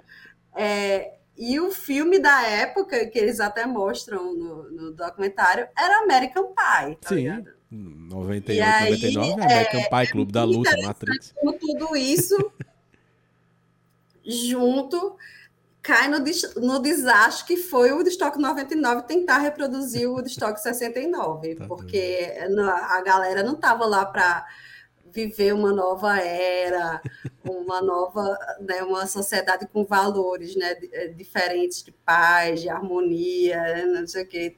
O uso de drogas era totalmente diferente o propósito do uso de drogas no, no, em 69 do propósito do uso de drogas em 99, que era só ficar muito louco e fazer baderna e quebrar tudo. Uhum. E aí. Ah, mas é meio idealizado é... também essa visão aí de 69, não é? Não? de que era não, também tudo tinha, com mas assim, motivos. Velho, você via a galera pelada, com um nenenzinho assim no colo, pô, era tipo... O do estoque 99 era a mulher ficando pelada, os caras ah, pegando no peito. Você tem... Uhum. Tem as filmagens do, do estoque 99, é barra pesada, assim. Nossa. E era... E American Pie, assim, era um filme que, que realmente... É, que é um retrato dessa época época. E era, Adorei essa justificativa para você gostar do filme. Excelente, parabéns. Não, é péssimo. Na verdade, eu, gost, eu gostava de American Pie, eu gostava de Raimundos. Sim. Era, claro. Foi assim que a gente. Quem não? Mas eu acho que era. É, é, eu entendo a, a, também é, a gente ter gostado disso, as meninas dessa época terem gostado Sim. disso, porque tinha também o, o, o rock. É, era uma forma de, de, de, demonstrar uma certa agressividade, que as mulheres também estavam querendo é, escoar, vamos dizer, a gente estava uhum, querendo sim. mostrar também um pouco de agressividade. É, o fato também de American Pie também tinha essa coisa de falar de sexo de forma mais aberta e escrachada. Para a época, tinha é, talvez conscientemente essa essa conotação, mas a gente não sabia os efeitos do que isso inconsciente, sim, do sim. que inconscientemente era aquilo, né? Mas assim, é, a, a gente se atraía por causa disso. Total. Não, mas faz sentido. É, é, é, incrível como, como. E também conta demais o fator de que a gente, como sociedade, vai amadurecendo mesmo. Foi amadurecendo com o tempo, entendendo é, que isso parte, era, né, era tosco. É, era, era tosco, mas era divertido. É, pouca assim, gente problematizava isso na uhum, época. Assim. Sim, então, assim, é. eu acho uma arrogância, sabe? Uhum, Achar que. Claro. Que, que, ah, é porque agora nós vemos problema e tipo, vocês não viam tal. Pô, a gente foi a gente que começou a ver esses problemas aí. Aconteceu é que a gente meio que saiu para o espaço público e ainda estava uma selva, estava uma selva terrível ainda para as mulheres. A gente uhum. saiu com os homens completamente pouco civilizados ainda para aderir a essas, essas novas meninas que estavam indo para o show de rock, que estavam né, querendo falar de sexo mais abertamente. E a gente quebrava a cara, né? Porque os Nossa, homens não estavam preparados para nos receber. A gente uhum. queria fazer parte da festa também. E aí. É, e levou um monte de porrada, né? Claro. Quando a gente tentou fazer parte e se incluir nisso. A gente via que não, que não era bem igual assim para todo mundo. A gente estava no show de rock se divertindo, mas assim, Sim. não era bem a mesma experiência. E aí, é, e eu acho que e foi essa galera que depois começou a problematizar essa, essas questões. Assim. Sim, sim. De alguma forma parou para aprender alguma coisa desse, desse caso. É. é. Mas, pô, eu fiquei pensando agora duas coisas.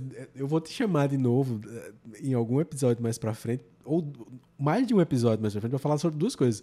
Uma sobre é, punitivismo, que é um assunto que eu já te vi falando algumas vezes no Twitter e é, julgamentos digitais, linchamentos digitais que a gente faz, mas nesse aspecto de é, também né, do encarceramento que está acontecendo hoje, algumas coisas que estão essas violências é, do cotidiano que não são necessariamente as violências físicas é, que a gente vive. É, e, mas eu fiquei muito, muito, achando muito interessante essa leitura que tu fez agora da, da transição geracional aí, em relação à visão de mundo. É, e eu acho que talvez rendesse a gente falar mais pra frente sobre Coming of Age, sobre os filmes de amadurecimento, essa juventude que vai amadurecendo, porque tem muita coisa que, que a gente assistiu nessa época, nos anos 90, como você falou de Conta Comigo, é, o próprio Garotos Perdidos também tem um, alguns elementos disso, dessa coisa de Sim. usar algumas metáforas para falar sobre amadurecimento que vem ou que não vem, os dramas desse amadurecimento e tal. Primeiro amor, né? Sim, meu primeiro amor. Tem, é, é, essa eu revi esses dias, assim que é uma porrada sobre amadurecimento da dela. Né? Sensacional. Mas, Mário, muito obrigado, velho. De verdade. Que papo incrível que a gente teve aqui, que a gente foi para tantos que caminhos. o eu que agradeço o convite, né? Eu tô, cheguei como Glória Pires aqui, né? Olha aí. E saiu já entre Almodova e 10 coisas que eu odeio em você. Cinema, e aí Ai, mostro que sou uma pessoa sem sofisticação nenhuma e que o filme favorito vai ser Cadê Você? Olha só, a modéstia. Ó, é, aproveita para dizer para a galera como a galera te encontra nas redes sociais, fala do teu livro e, e fala também do folhetim, né? Conta para a galera aí o, o que é que é o folhetim e como que as pessoas te acham nas redes sociais. Nas redes sociais, tá o Twitter aí, Maribs Nóbrega, coloquei aí.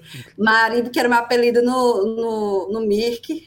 Ah, olha Depois só. Eu é porque é, é, é, Mari e aí o BS é de outros outros Era o B de né? Barreto, uhum. né? Ah, era o meu B de, era o B de Barreto. Tinha três Marianas em Campina Grande na minha sala. Na aí eu botava Mari. Em João Pessoa, resolvi mudar de personalidade. Eu era conhecida como Mariana Barreto, uhum. em Campina Grande. Olha. E aí eu disse: eu vou ser uma nova pessoa, vai ser uma Nossa, nova era na minha que vida. virada dos 13 para os 14. Nóbrega agora. Mas sou, meu nome é Mariana Barreto Nóbrega de Lucena. Eu disse, agora eu vou ser Mariana Nóbrega, que é outra personalidade. Excelente. Mas enfim, aí Maribs Nóbrega no Twitter, Nóbrega Mariana no Instagram. É, o meu livro está disponível na Amazon, Morte Violenta de Mulheres no Brasil, e para e-book, e o físico pode adquirir diretamente comigo ah, é? ou pelo site da editora Aspas. Diretamente comigo, pode mandar um e-mail para marianabnl.gmail.com com para adquirir o livro. E aí eu envio para todo o país. Oh, excelente. Ou pode ir para o site da editora Aspas. Sim. Também para adquirir o, o, físico. Muito bom. E, e, e o folhetim? E temos o canal Folhetim que acontece quinzenalmente nas quartas-feiras no YouTube, que a gente tenta falar sobre política na Paraíba como foco principal, mas fala também da, da, da questão nacional. Sim, sim. E a gente está, sobretudo, tentando acompanhar um pouco das eleições é, brasileiras e, e, e, estaduais também. Então, quem às quiser, vezes são entrevistas, às vezes são rodas de conversa entre vocês, os quatro. Exato, né? exatamente. Né? Excelente, exatamente. excelente. Já, já, eu acho que eu devo ter assistido algumas vezes já, mas para quem é da da Paraíba especificamente que estiver ouvindo, assistindo, vale a pena porque aí eles estão entrevistando, às vezes entrevistando candidatos até, né? Já rolou, né? Entrevista com candidatos. Sim, Carpetinho, Estela, Márcia, Disseu, que é político, né? José Disseu. Sim, sim. Aí, pô, excelente. E o trabalho é bem feito já, isso aí eu posso dizer. Então vai ter link na descrição aí na, né, daqui do episódio e aqui no YouTube também, no Spotify e tudo mais. E a gente fica por aqui. Não esqueçam que toda quinta tem Clube do Filme Preferido aqui no YouTube com mais conversas. Na semana que vem a gente fala com a Tia Basílio sobre cinema, literatura russa, poesia, essas coisas todas tudo aí, beleza? Mário, muito obrigado. Valeu mesmo. Obrigada, eu que agradeço. Valeu. Um abraço.